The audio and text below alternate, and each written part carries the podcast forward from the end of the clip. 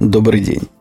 18 ноября 2009 года, около двух часов по среднеамериканскому времени, 234 выпуск подкаста «Атум Путуна».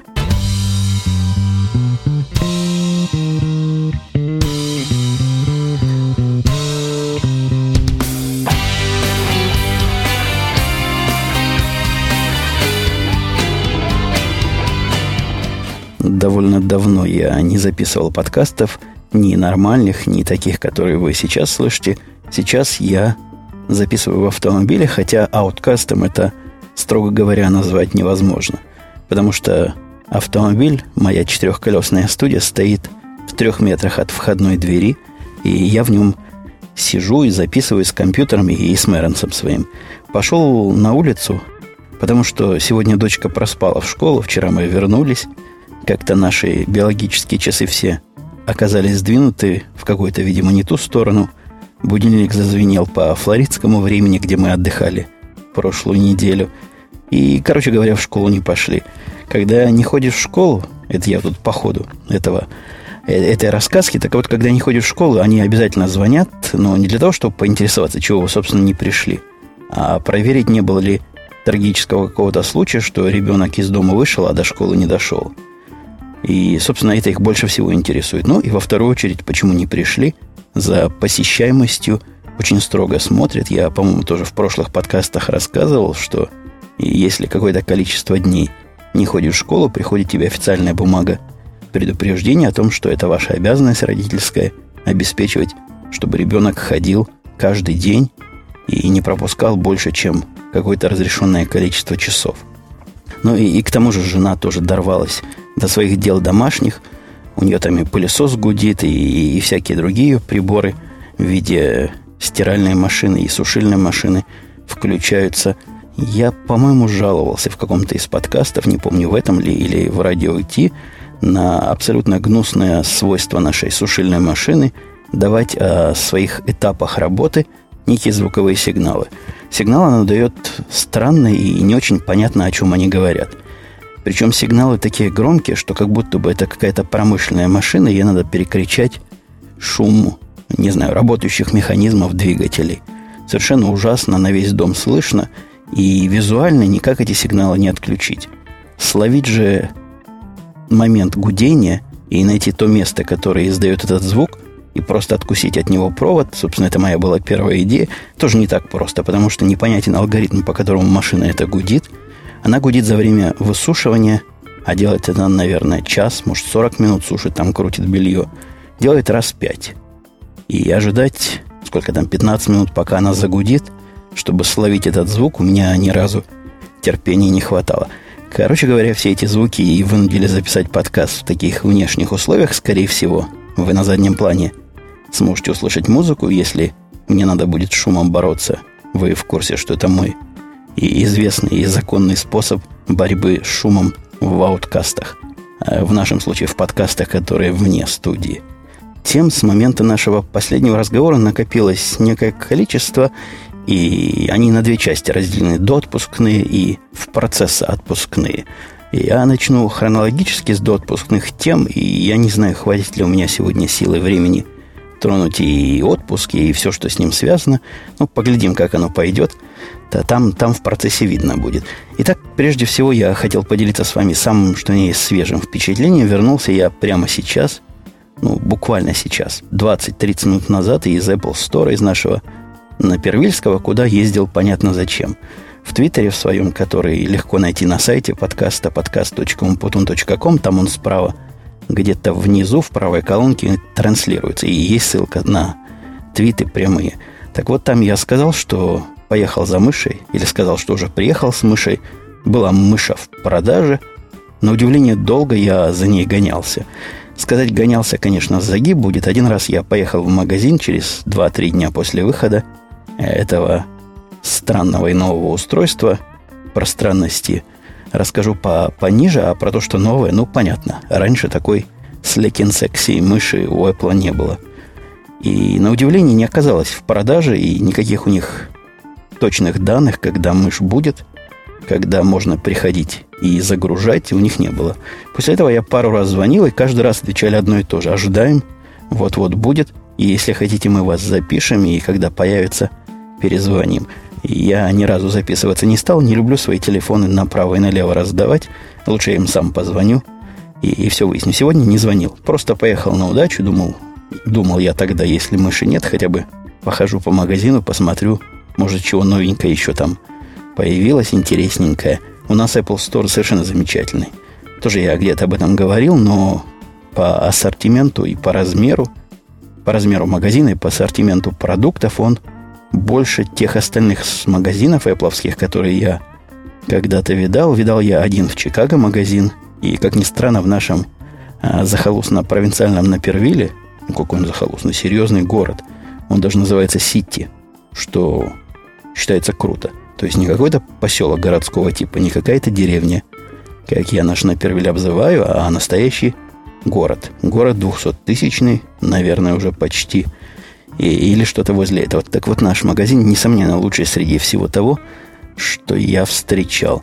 Много там аудиоаппаратуры интересной и экзотической, которую нигде не встретишь и которая сильно заточена для работы с маками. Много всяких других штучек, например, такого набора внешних дисков я не видел нигде в одном месте собранным в физическом магазине, не, не в интернете, конечно – Э, это я все клоню к тому, что был смысл поехать в любом случае, и поехал я, и мышки оказались. Лежат они совершенно непрезентабельно в уголке, там, где все остальные другие мыши лежат. Коробочка у них в глаза не бросается, прозрачненькая, прозрачненькая такая, маленькая. И в нем эта мышь горделиво восседает или возлежит. Конечно, купил я ее, она, по-моему, с налогом 75 долларов или 74 доллара стоила. Нормальная цена для мыши, то есть даже не самая дорогая. Моя любимая лоджитековская Revolution стоила, если мне не изменяет склероз, когда я ее покупал долларов то ли 90, то ли 100. И, и по-моему, даже без налога. Купил я мышу за казенный счет, потому что, ну, потому что для работы мыши нужна. В основном я мыши вожу в рабочее время. И, по-моему, вполне справедливо, если работа эту самую мышу оплачет. Оплатит. Заговорюсь я сегодня, сказывается некое отсутствие монолога в течение, наверное, двух недель. Ну ничего, в процессе мы нагоним, разберемся, и, я думаю, добьемся привычного качества мысли и плавности звучания. По плавности звучания, пока я мышу не тронул дальше, произошел один конфуз, с которым и я даже не знаю, в каком подкасте поделиться, поскольку я теорию и практику звукозаписи, можно сказать, забросил. Забросил я ее по целому ряду причин, прежде всего разочарования от результата. То есть мои разговоры там, видимо, мало на что влияют, потому что, слушая подкасты новые, подкасты те, для которых, собственно, этот, это шоу и было задумано образовательно-развлекательно, я вижу, что либо они его просто не слышали – либо просто проигнорировали, либо я плохо объяснил, и они это поняли как-то по-своему. Подкасты, выходящие в своей массе, совершенно ужасно звучащие, совершенно элементарные вещи там не сделаны. Повторять одно и то же из выпуска в выпуск о том, что надо компрессировать, надо делать громко, надо делать то, надо делать все. У меня уже язык болит. Кому интересно, тот может послушать. Я там много чего порассказывал в свое время и по нескольку раз одно и то же важное, то, что я считал важным, повторял. Я его официально не хороню ни в коем случае. Это открытый проект, сайт его остается. И, возможно, по настроению или по какой-то интересной новинке я еще раз вернусь к этим темам. Хотя темы образовательные, ну, я не вижу, зачем дальше их освещать, если не находят они отклика в массах. Подкаст-то как раз был для масс, которые хотят улучшить свое качество звука.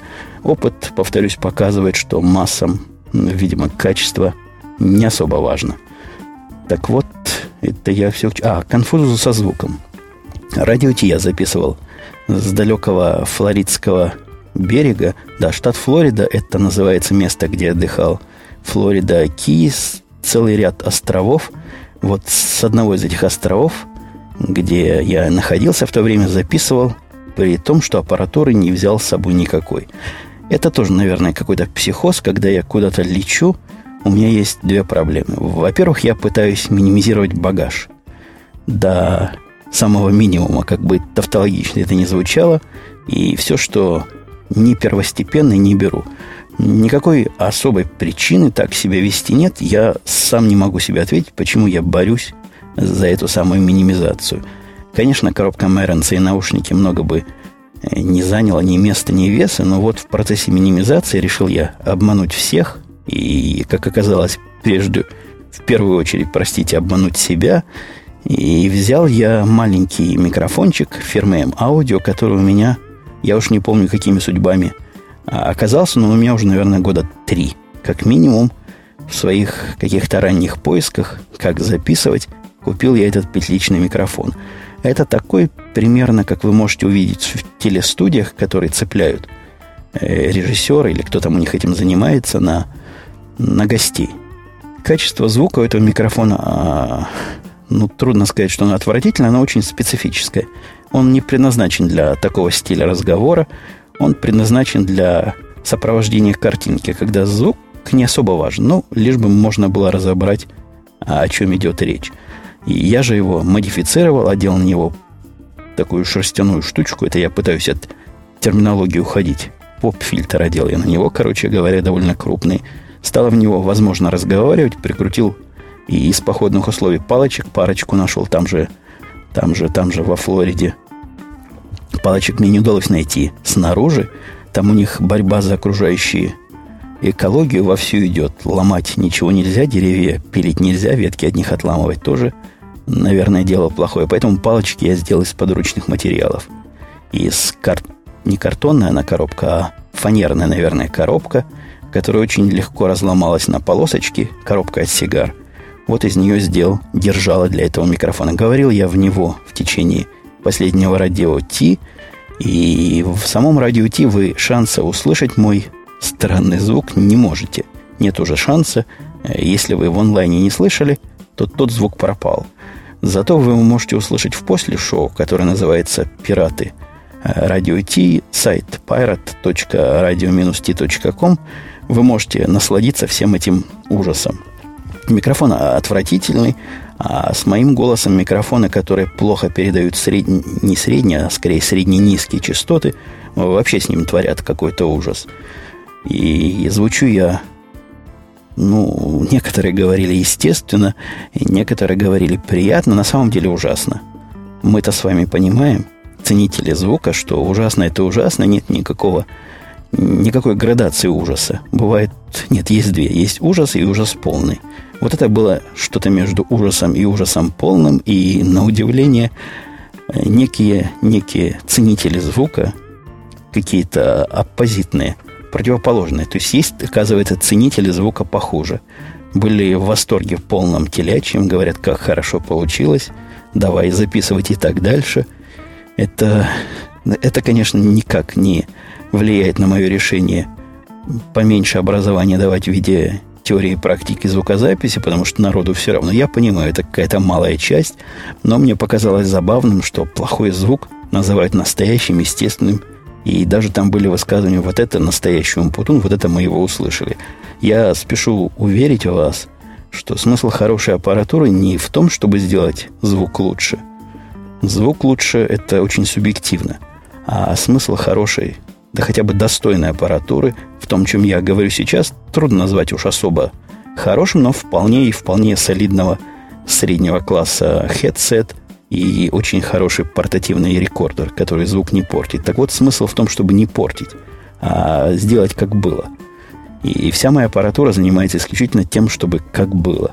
Я очень мало добавляю в звук, очень мало убираю из него, ну, совсем-совсем на минимуме.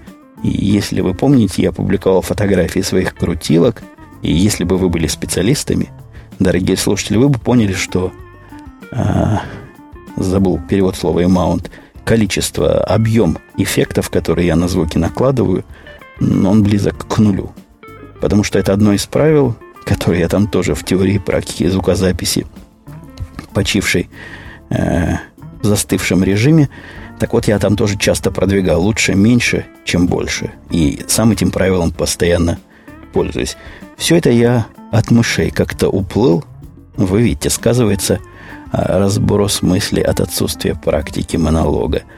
Так вот, мышь, мыши, мыши были. Мышу я взял, мышу я купил, заплатил. И с момента оплаты, кстати, первое любопытство началось. Я думаю, вы, возможно, слыхали, а может и не слыхали о том, что Apple приняла решение перейти со своих портативных аппаратов, которые базировались на каких-то карманных компьютерах Pocket PC, а именно Pocket PC, то есть с операционной системой вражеской компании Microsoft. У них там в самом деле такие были. Были промышленного вида переносные кассовые аппараты. Трудно сказать, это кассовый аппарат, но аппарат, при помощи которого платишь. Сейчас в Apple Store нету кассы. Тоже я как-то делился этим удивлением. А есть люди, которые ходят с этими кассами в кармане.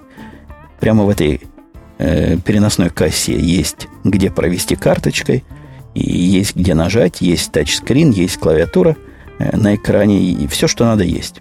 Так вот, они нажимали ручечками там, и расписывался прямо на экране. Поэтому я не со слухов знаю, что была там совершенно кондовая Windows CE или какая там Windows Mobile бывает еще на подобных устройствах.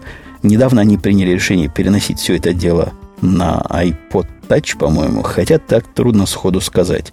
Это устройство я видел только издали, потому что теперь а, расписываться не надо, теперь как-то оно меня само узнало и попросило просто подтвердить. То есть продавец сказал, подходит сумма, я сказал, подходит, он чего-то нажал и все. И провел карточкой. Выглядит как большой э, iPhone или iPod Touch, не большой по длине, а большой по толщине. Там к нему что-то еще приделано, устройство считывания карт, э, устройство для чтения баркодов, по-моему, ну и, наверное, дополнительная батарея. Довольно массивное устройство, но выглядит, ну, как минимум, не хуже, чем было раньше. И совершенно, конечно, концептуально айфонами или iPod тачами а, а, а, а, что же делать? Окучивать, а обслуживать своих клиентов, чем устройствами на базе ненавистной операционной системы.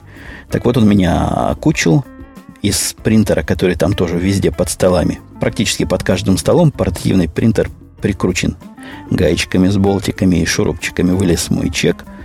Пришел, включил, поставил, удивился. Во-первых, по умолчанию скорость управления мыши вызывает, мягко говоря, остолбенение. Мышка ходит медленно. Не просто медленно, а как-то медленно везде. С одного края экрана на другой край экрана. В моем же случае экранов 2 и по ширине 2,23.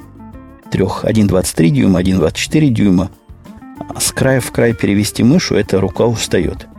Настолько устает, что чувствуется. А во-вторых, размера стола не хватает. Хотя стол у меня, дай бог, какой. И это одна проблема. То есть ускорение ее совсем маленькое. Совсем плохо она прыгает из края в край. С другой же стороны, точность целеуказания, а я опять же сравниваю не какие-то какие-то метрики, которые можно чем-то померить, исключительно эмоционально. Я сравниваю с тем, как работает Logitech Revolution, мой незаменимый последние пару лет, и субъективно хочу чего-то подобного. Так вот, чего-то подобного и близко нет. На любой скорости, с любыми установками с любыми трюками, которые я сделал, когда она двигается медленно, точно в точку, которую мне надо попасть, труднее. Как-то у нее чего-то хуже. То ли она трекает мой стол хуже, то ли еще чего-то но она менее точная. Субъективно она менее точная. Я пробовал увеличивать все эти ползунки в максимальные стороны. В любом случае мышь это слишком медленная для меня. И это слишком медленное, действительно, медленнее, трудно разами сказать, но медленно настолько, что работа ну, чуть ли невозможна. И я не могу отрывать руку от стола, переносить мышу справа влево, еще раз ее водить. Никуда это не годится. Попробовал я программульку, которая называется Мыша Zoom, Маус Zoom или Zoom Маус. Это я на форуме, на, да, на форуме Apple нашел народ, который в массе жалуется на подобную проблему. И никаких внутренних ресурсов, никаких внутренних способов это сделать, увеличить ее скорость, вроде бы нет. Там было несколько, но они у меня не работают, ни один из них – Возможно, сказывается, что у меня стоит и лоджитековский драйвер мыши, я не знаю. Но, тем не менее, я даже маус-зумом этим не смог добиться комфортной для себя работы. Я дам, конечно, еще шанс по скорости и попробую. Может, привыкну. Человек ко всему привыкает. Но, с другой стороны, зачем привыкать к плохому, когда вполне есть хорошее? Обидно. Покупка обидна. Если бы я покупал ее за свои деньги, то есть шанс, что вернул, поскольку товар не соответствует моим ожиданиям. Вторая проблема – это ее размер. Она мелкая, то есть она низкая. И рука на ней устает. Моя рука привыкла себе комфортно лежать на высокой мыши лоджитековской, на этой ей что-то не хватает. И не хватает настолько, что начинает она ныть за поразительно короткое время. То есть 5 минут обычной работы, и рука начинает ныть. Ныть начинает кисть в том месте, которое у меня никогда не болело, и я даже не представлял, что оно там может болеть.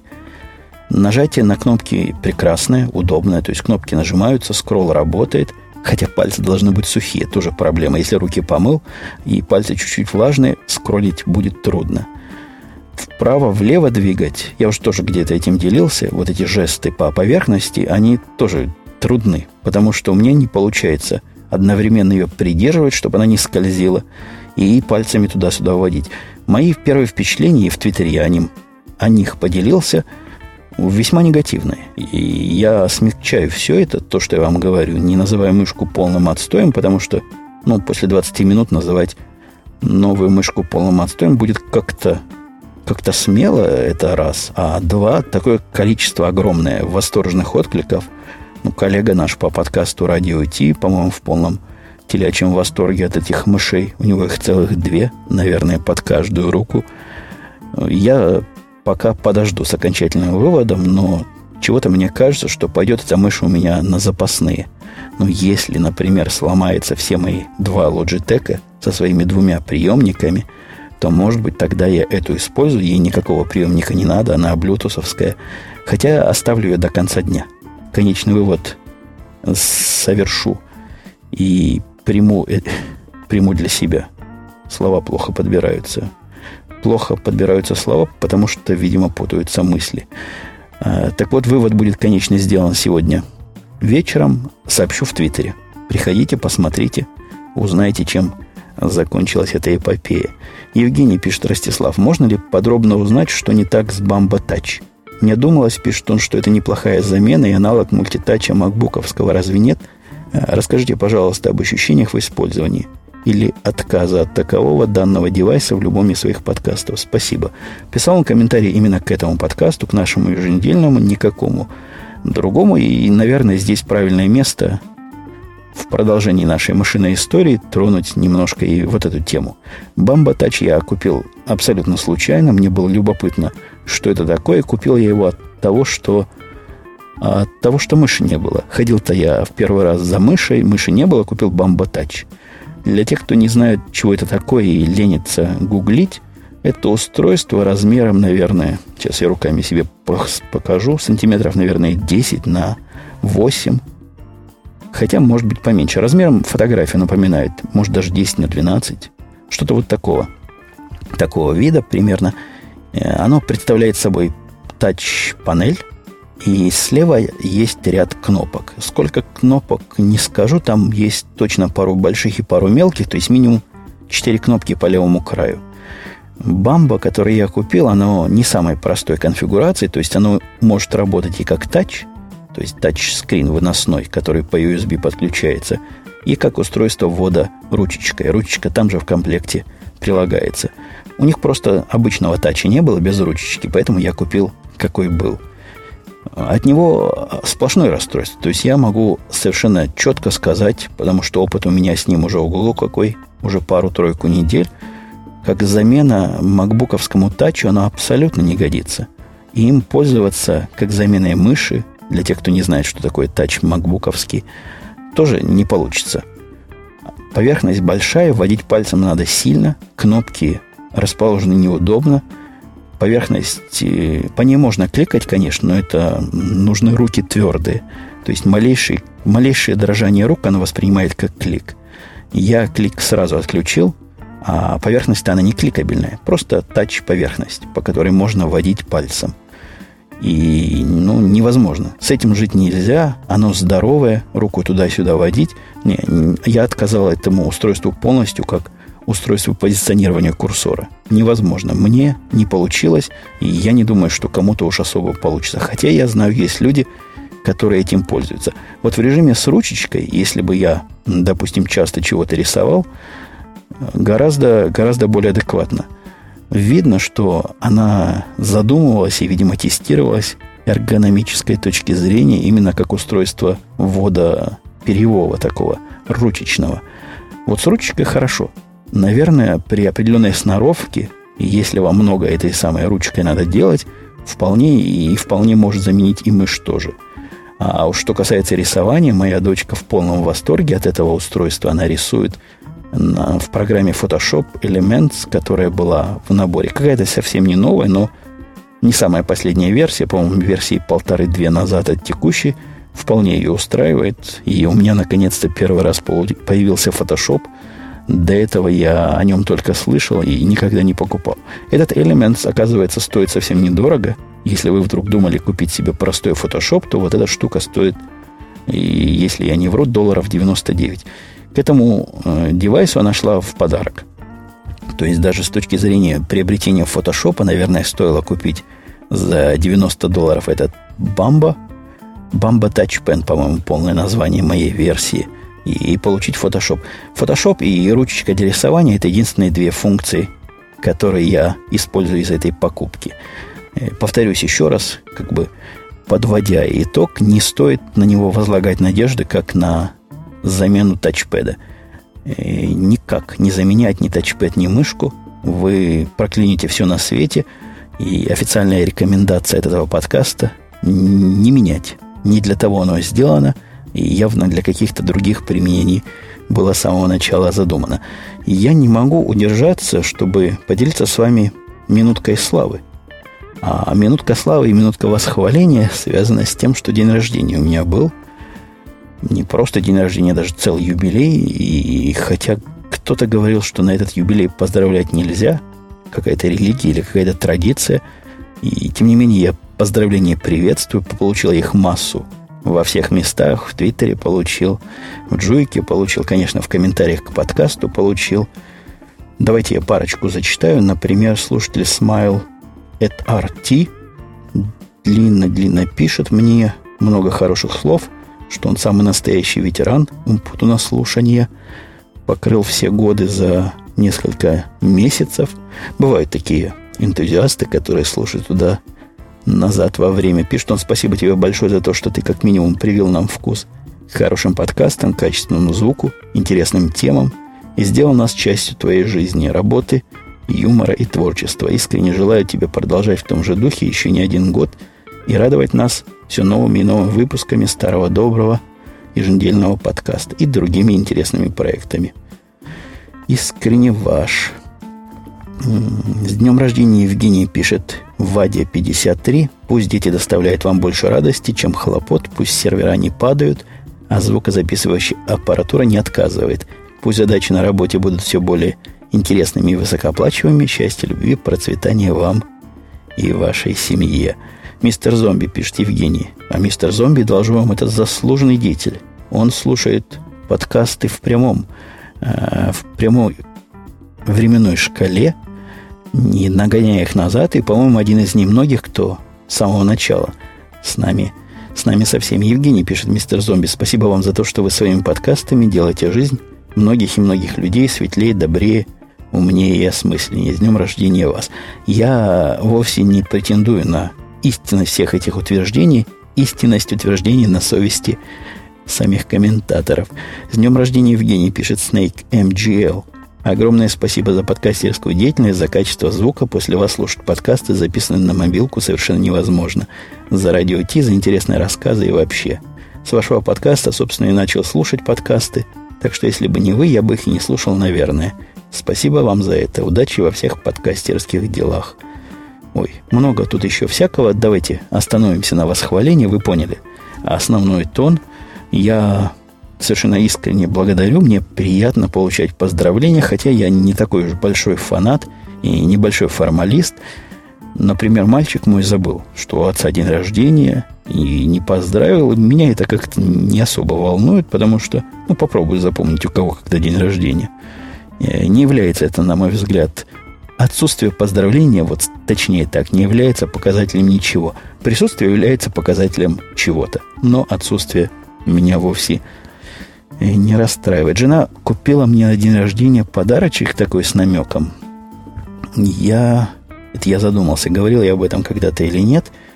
Незадолго, за недели, наверное, две до отпуска занялся спортом, это трудно назвать, физкультурой скорее, вот. Физкультура моя заключается в том, что каждый вечер я иду на тренажер перед сном, а, а сон у меня в 2 часа, то есть где-то в час 20, час 30 иду на тренажер, пробегаю там, прохожу на нем программу, он не беговой, это не дорожка, это такие типа лыжи с ручками. Хороший тренажер, мне нравится, хотя чего-то начал скрипеть, видимо, под моим весом. Надо его найти, где смазывают, и смазать. На нем есть всякие, всякие дополнительные фичи, которые, например, проверяют пульс в процессе хождения, и по пульсу надо себя как-то регулировать. Но и оно умеет тоже регулировать, лампочками говорит, идти быстрее или медленнее. Умный тренажер, но вот что касается пульса, у него как-то плохо сделано.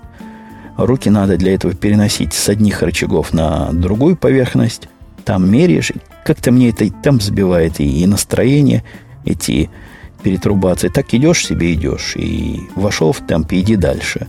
А, а тут такое переключение. Так вот, жена купила мне часы пластиковые и электронные, довольно легкие, как я люблю, но все-таки несколько тяжелее, чем те, которые хотелось бы носить каждый день, не снимая, в которых есть функция измерения пульса. Пульс, говорит моя жена, она специалист вроде по этим делам, ходила когда-то даже э, к другим специалистам, которые рассказывали, как все это делать. В пульс важно держать в каких-то рамочках. И вот эта штука, вот эти часы, они еще умеют, ну, конечно, время показывать в разных часовых поясах, умеют пройденное расстояние мерить. Как они меряют расстояние? По маханию рук, наверное. Ну, больше вроде бы никак померить не могут. Они показывают пульс, и все это делают быстро, надежно, с минимальным нажатием кнопок. Никаких режимов переключать не надо, то есть они явно задуманы как основное использование их, одно из основных мерения пульса. Нажимаешь кнопку сверху, прижимаешь снизу, даже не кнопку, а такую целую поверхность. Тач-поверхность. Прижимаешь эти две поверхности пальцами руки, и сразу пульс появляется. Удобная штука, и вот такой вот подарок от жены. Дочка нарисовала открытку, которую она мне вручила там на, отпуск, на, на отдыхе. А, открытка, конечно, на английском языке. На другом языке моя дочка писать в принципе не умеет. И тоже я где-то об этом говорил, я не пытаюсь. И наоборот, протестую попыткам жены научить ее писать по-русски. Жена пыталась научить мальчика долгие годы писать по-русски, но это был какой-то ужас и какая-то борьба детских сил сопротивления с э, терроризмом моей жены, которая заставляла его и заставляла писать, и писать, и писать, и писать. В результате он может писать теперь кое-что по-русски английскими буквами. Например, смс-ку может мне послать на том, что он считает русским э, языком. Но там страшное дело. Это надо собирать и потом вывешивать в коллекции, говорят, не русскоговорящие дети. Такое количество ошибок, которые человек умеющий писать на русском, у него там, который человек, умеющий писать на русском, никогда не сделает, у него там присутствует в, в огромной массе, и читать это забавно. Всегда делюсь с женой этими сообщениями. А говорил я об открытке, которую дочка принесла.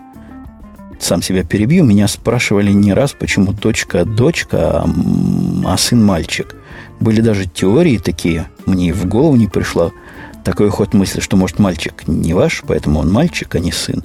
А вот дочка ваша нет. Ну, об этом тоже были истории. Я прошу слушателей уже в очередной раз, когда они такие вопросы видят, спасать нас всех от повторов.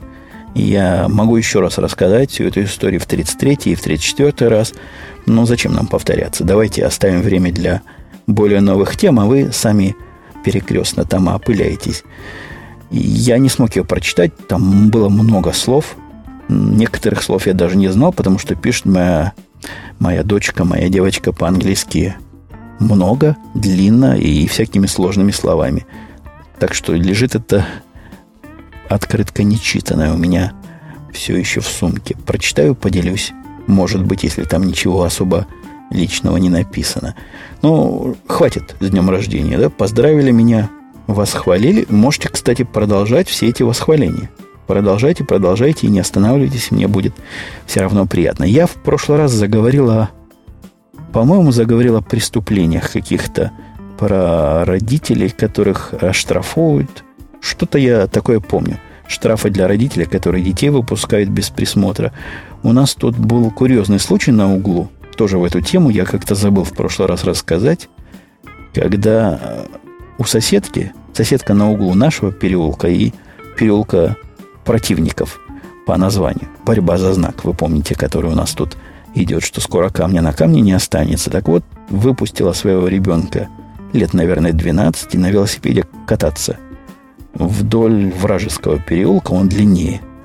Ну и сама, сидя на углу, посматривала, что там происходит – и где-то в процессе катания ребенок упал с велосипеда, ну, встал и поехал дальше. Дети, вы знаете, как падают.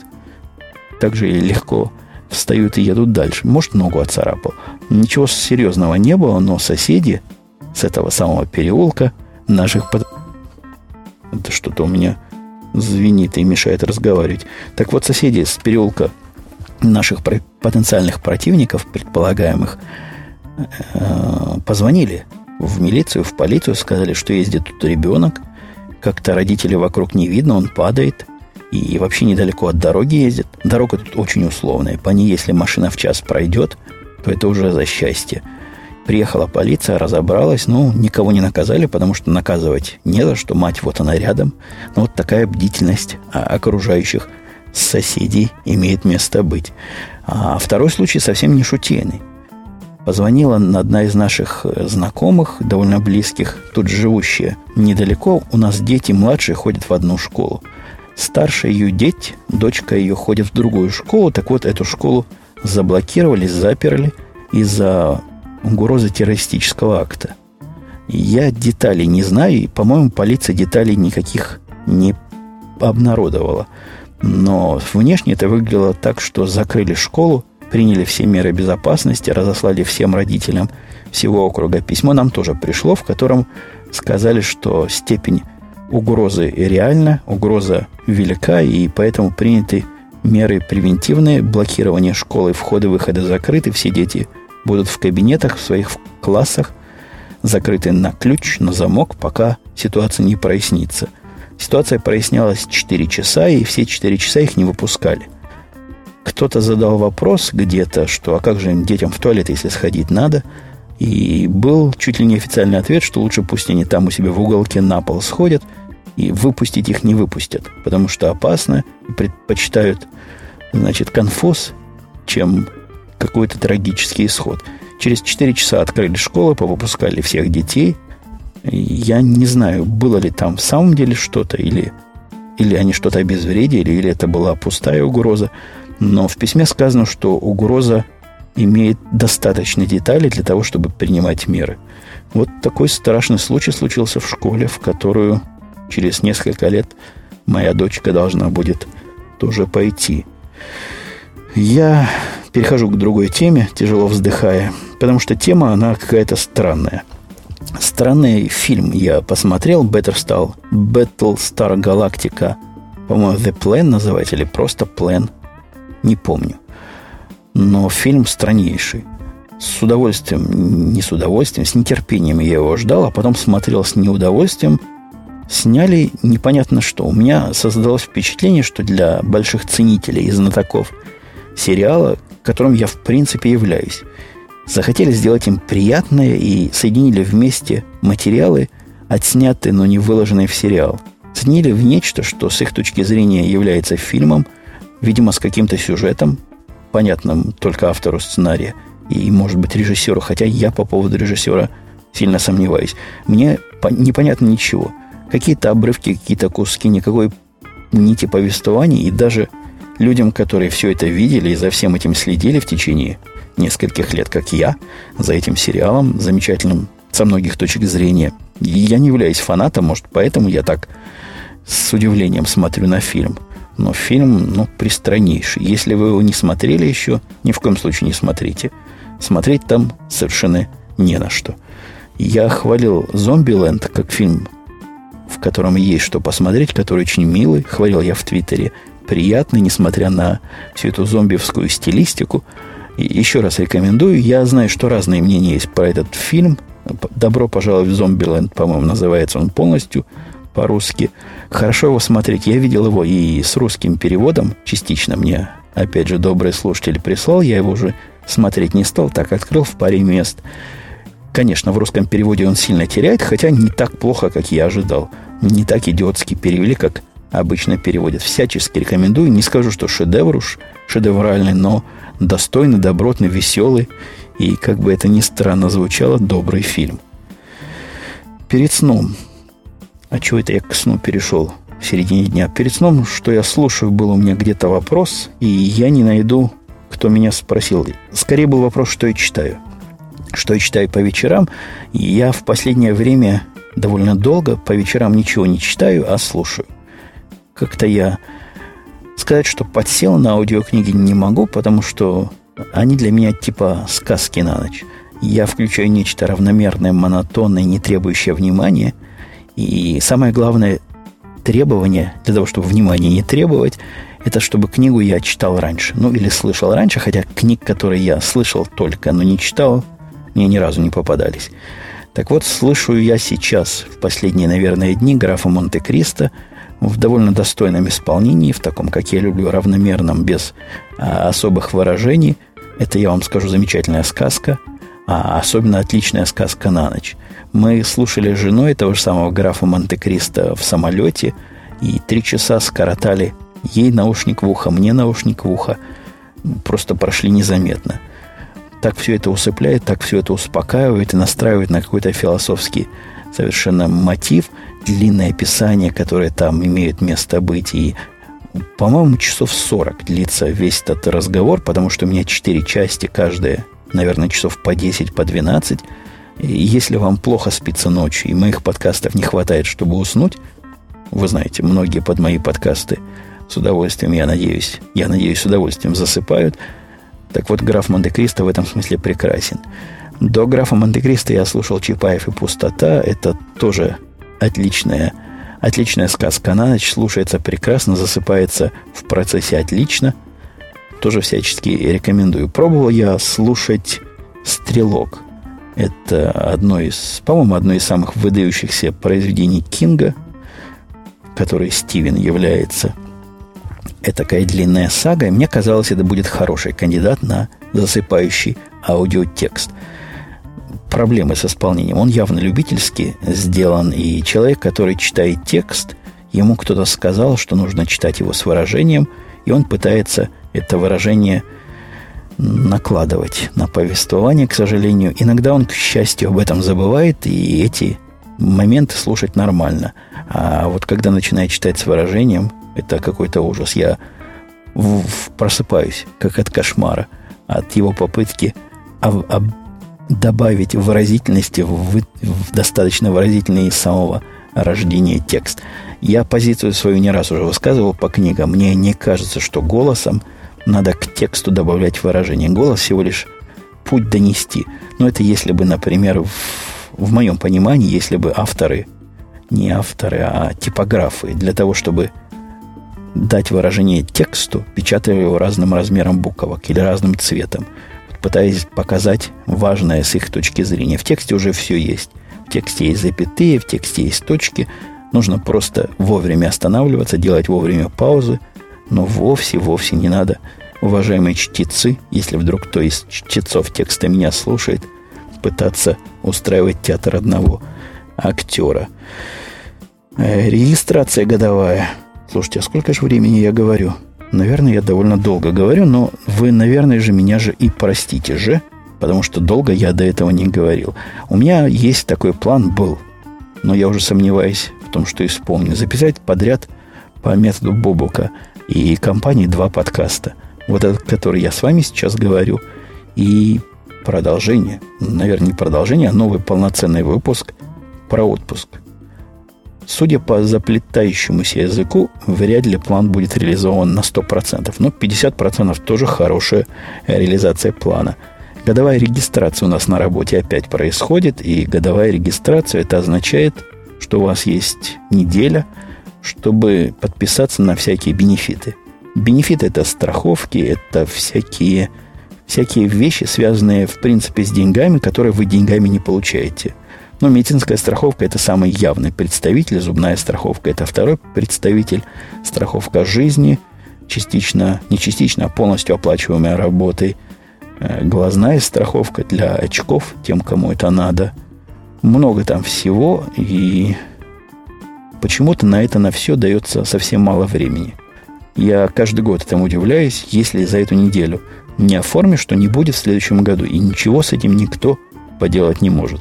Поэтому важно не пропустить, важно помнить, что дело это висит, благо моя любимая программа OmniFocus мне напоминала до самого последнего момента, пока я все не выполнил. Я же, в свою очередь, напоминал всем своим работникам, хоть и не обязан, но чувствую все-таки себя обязанным. Если кто-то из них не получит медицинскую страховку, это будет не, не катастрофа, конечно, но, но беда. Или не беда, но, но катастрофа. Ничего особенного в связи с как бы кризисом вокруг не поменялось этими страховками. Они, по-моему, даже стали немножко дешевле для участия работника. Там есть свое участие и участие, участие работодателя. Все эти страховки, которые я подписался, они, я пытаюсь вспомнить на какую сумму, по-моему, 220 долларов с меня снимаются до уплаты налогов. Ну, то есть, не, немного это. Ежемесячно, я имею в виду 220 долларов. А остальная часть, наверное, раза в 3, в 4, может и в 5 больше платит работодатель. Ну, это такой бенефит. Поэтому бенефитом и, и называется. Там входит не только страховка, не только страховые выплаты, но, например, и бесплатные в многих случаях лекарства или сильно дешевые лекарства, ну и прочее, прочее, прочее, с чем, с чем, без чего, без чего жить трудно. Но, наверное, можно, потому что есть тут много народу, который без страховки живет, и как-то не все из них умирают, несмотря на высказывания демократов. За 58 долларов. А чего это за 58 долларов? А, 58 долларов это был мой опыт общения с техобслуживанием американского автопрома. Хаммер мой, который, как вы помните, был не так давно куплен – проехал 5000 миль, и это время поменять ему масло. Масло можно и через 3000 поменять, но, в принципе, официально надо менять через 5000. Поехал я в гараж. Гаража моего хаммеровского уже нет, потому что дилер мой пропал. Продал мне последний хаммер и пропал. Я не преувеличиваю, через неделю, наверное, дилера уже на месте не было. Обслуживание перенесли в другой центр General Motors, который продает, по-моему, Кадиллаки. Да, Кадиллаки. Красивый такой центр и очень-очень американский.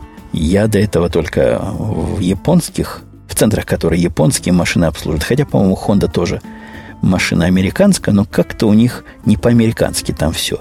То есть в Хонде приходишь, там все делают на бегу.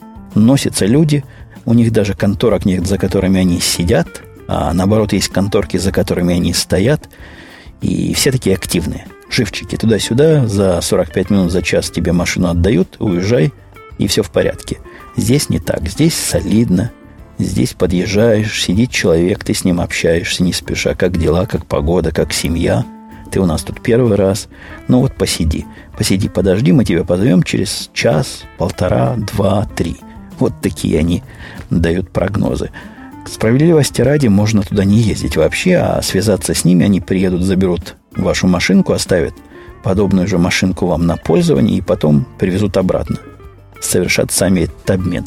Мне было интересно поехать, да и время было, посмотреть, как там все внутри. Внутри, конечно, красиво.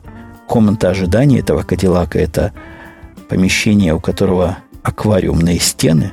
Я не преувеличиваю. Аквариумы со всех сторон. Висят плоские телевизоры, которые можно смотреть к сожалению, все они на одной программе, ну, чтобы звук одинаковый шел. И кормят там, и поят прямо на месте, то есть можно поесть всяких булочек, печенюшек, кофе там же. Все это бесплатно, все это, то есть ты ждешь, и все это входит в пакет. За время моего там присутствия сидел я там часа два, не меньше. Пришел какой-то мужик подозрительной наружности и очень темного цвета, который явно не является ни владельцем Хаммера, ни владельцем Кадиллака. Кстати, владельцев Хаммеров от владельцев Кадиллаков очень легко там отличить. Владельцы Хаммеров – это в основном босики. Сидят какие-то мужики небритые, в засаленных майках, некоторые в застиранных майках, многие в кепках. Очень босяцкая компания, глядя на него, понимает, что да, этот человек ездит точно не на Кадиллаке. Владельцы же Кадиллаков – это очень э, немолодые джентльмены. Ну, старички. Сидят там старички, все, кто... Кого я там видел, человек, наверное, 10 было в этом зале ожидания. Все были за 60, даже далеко за 60. Все были дедушки и было пару бабушек еще. Вот все они владельцы Кадиллаков 100%. Я эту теорию проверял, когда их вызывали. Там говорят, там владелец Кадиллак номер такой-то на выход. И вот все эти старички быстренько разошлись. Кадиллаки там чинят, не чинят, а обслуживают быстрее, потому что э, центр-то он оригинально кадиллаковский, а мы там сбоку припеку. Хами, хамероводы. Тем не менее, я оказался в полнейшем восторге от всего этого. Не в восторге, а чего тут восторгаться, в удовлетворении. Хотя я сидел два часа, там у них внутри интернет, у меня был MacBook, я чего-то там даже поработал, чего-то поделал.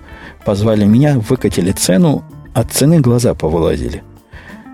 Ну, что они мне сделали? Они мне поменяли масло, поменяли фильтры, какая-то балансировка колес и еще какая-то расходная часть поменялась. Помню, было 4 пункта в этом во всем. Стоило это 58 долларов, включая налог, включая работу, включая все. Ни одного обслуживания Хонды, которая машинкой гораздо более дешевой является, гораздо более мелкой, видимо, детальки там помельче должны быть. Так вот, ничего подобного по цене в Хонде у меня не было никогда – я не знаю, сколько бы это стоило мне сделать в Хонде все это, то, что я сделал здесь. Но меньше 120 долларов, ну, не бывает там. То есть слухи о том, что чинить американские машины дешево и обслуживать их, в этом случае скорее обслуживание, полностью подтвердились. За 58 долларов меня обслужили. Я там еды съел, наверное, на 20 долларов, пока ждал. Так что американский автопром все же все еще крут, хотя, возможно, из-за этой дешевизны у General Motors и были проблемы, которые привели ее к банкротству. По поводу музыки была у меня тема, и стоит ли ее начинать?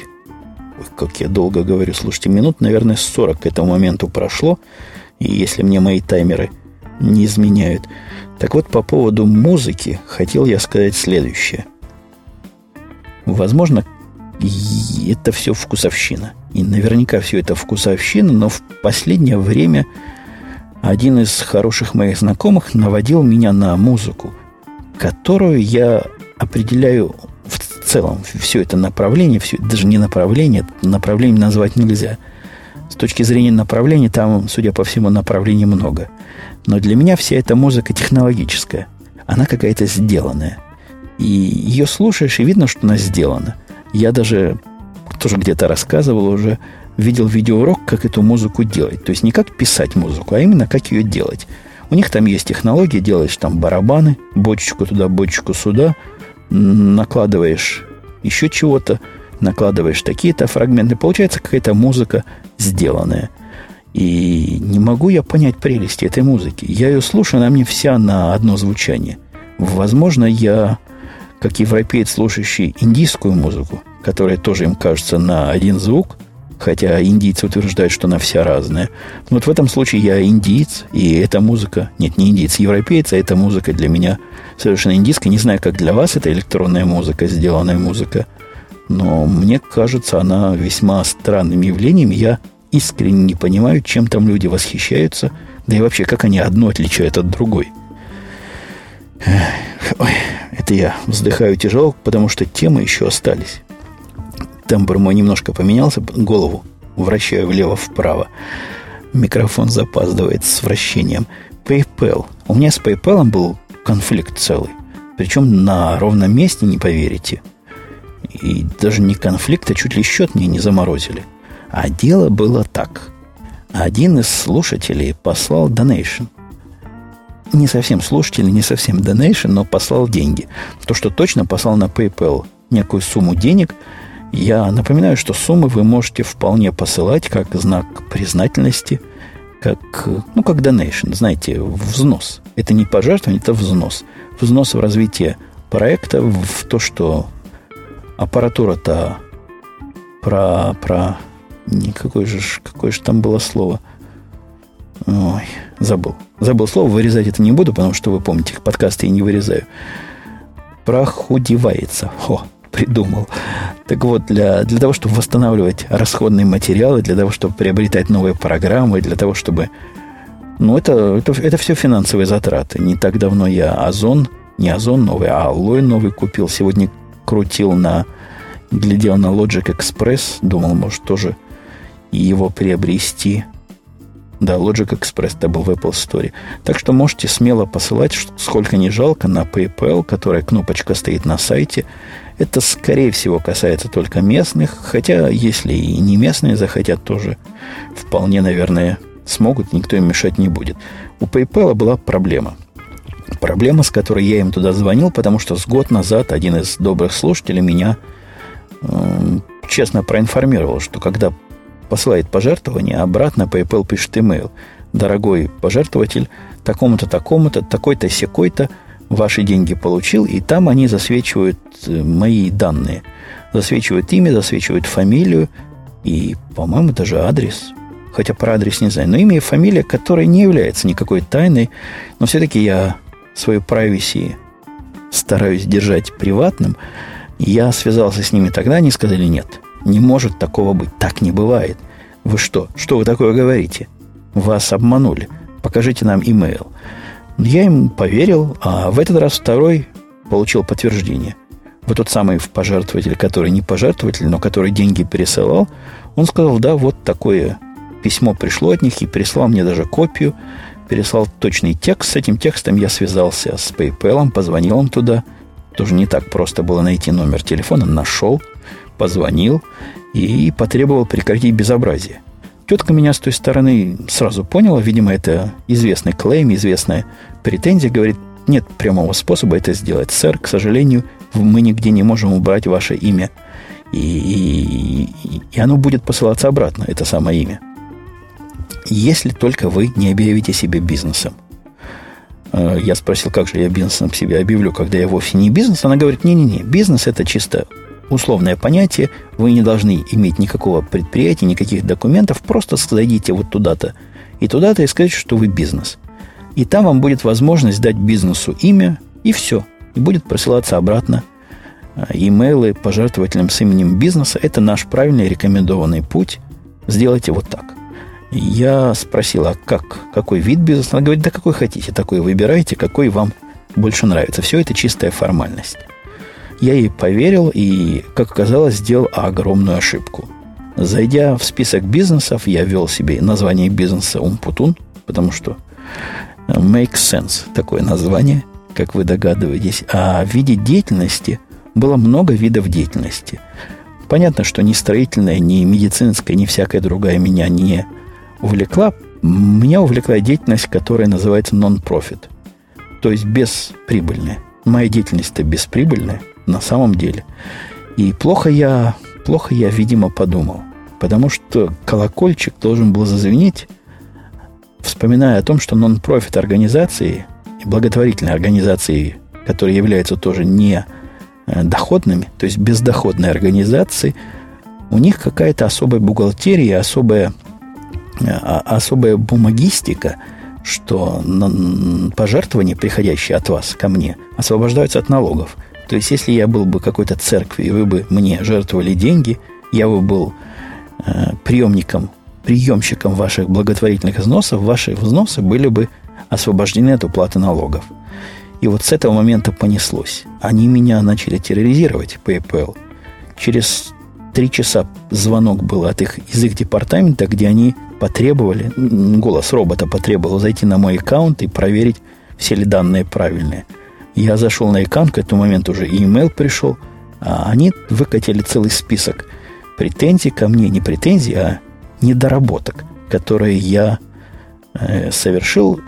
И главное, надо доказать свой статус. Надо доказать статус, что я не прибыльная организация, предоставить кучу документов. Там был список из 18 пунктов. То есть эти 18 документов, у меня нет ни одного из них. Я не являюсь благотворительной организацией. Надо выкатить. В ужасе, глядя на это, а, и, а в, ужасе, потому что в конце было сказано, что если в течение трех дней мы проблему не решим, ваш аккаунт, дорогой сэр, будет заблокирован. Никакого особого, конечно, кошмара в блокировке этого аккаунта нет, но у меня везде привязан. Ну, PayPal, на который приходят деньги, это ладно, но я с него плачу за многие сервисы, и хостинги оплачиваю. И все это залезать и все это переделывать – целое дело. Связался я опять же с ними по телефону, пожаловался, рассказал так и так. Вы же сами мне сказали, чего угодно выбирать. Мужик тоже с той стороны сходу врубился ситуацию, говорит, да, это известная проблема, к сожалению, я вам не могу помочь, но вот вам телефон, по которому позвонить, вот вам факс, по которому послать, и вот, вот, вот вам имейл, по которому послать. Надо сделать что-то одно из этих трех и написать, что просто вы ошиблись. Рука дрогнула, выбрали не тот статус, а сами пойдите выберите что-то другое. Сейчас моя организация Умпутун, она занимается интертейментом, то есть развлечением в области видео и аудио. Очень, по-моему, тоже похоже. Я сделал сразу все три действия. Написал имейл, послал факс и позвонил. И на следующий день они мне сообщили, что мое дело закрыто к всеобщему удовлетворению. Мой аккаунт восстановлен в своих правах. И спасибо за вот такую, за такое сотрудничество. Я, я им тоже благодарен, хотя, конечно, если бы тетка с самого начала мне сказала, что нельзя выбирать non-profit organization, э, бесприбыльную организацию, сохранила бы мне массу времени и усилий. Как там Твинкс, спрашивает Сатурмкор. В самом деле зовут Михаил. Что из себя представляет? Это я в Твиттере. Это последняя тема на сегодня в Твиттере. Сказал, что наконец-то после просмотра Зомбиленда решил посмотреть, что же за твинксы такие. Twinkies, по-моему, это называется. Twinkies, да. По-моему, так по-русски называется. И не только по-русски. Там они в течение фильма, один из героев, мечтал э, найти и съесть этого Твинкс, Твинкиса. Ух, не знаю, как его слагать и наклонять. А я, живя на родине всего, судя по всему, замечательного лакомства, не то, что его не пробовал никогда, я даже о нем никогда не слышал. Послал я своего мальчика в ближайший магазин, принес он мне вот это, вот это, вот это нечто – и я делюсь с вами впечатлениями. Вы знаете, у меня никогда с момента глобальной починки зубов не было такого, чтобы я ел нечто настолько сладкое, от чего ноют зубы. Вот эта штука очень сладкая. Она чрезвычайно сладкая и представляет собой маленький рулончик, такой размером сантиметров 6, кругленький, диаметром сантиметра 4, наверное. Это я от пальца себе показываю, пытаясь их померить тут же и представить размеры. И там внутри какого-то, я даже не знаю, как это назвать, тесто, не тесто, какой-то белый крем. Все это очень, чрезвычайно сладкое, довольно воздушное, хотя, судя по, по сладости, калорий там очень и очень много. Так что если вы, как и я, вдруг на диете, кусочек откусите и, и, наверное, больше не надо. Я не смог доесть. Там были две палочки в этом наборе, две, два рулончика, упакованные вместе. И никакого восторга героя Зомбиленда я вовсе не разделяю. По-моему, блюдо скорее условно съедобное, чем реально съедобное. Все, на этом я сегодняшний выпуск буду завершать. Монтировать, к счастью, его не надо. Записывал я его в прямом эфире, хотя в процессе нажимал кнопку записи пару раз, когда приступ кашля меня тут сводил. Услышимся, когда услышимся, я надеюсь, быстрее, чем на следующей неделе, потому что планов громадье, впечатления свежие, и отпускной подкаст ждет своего часа. Все, пока.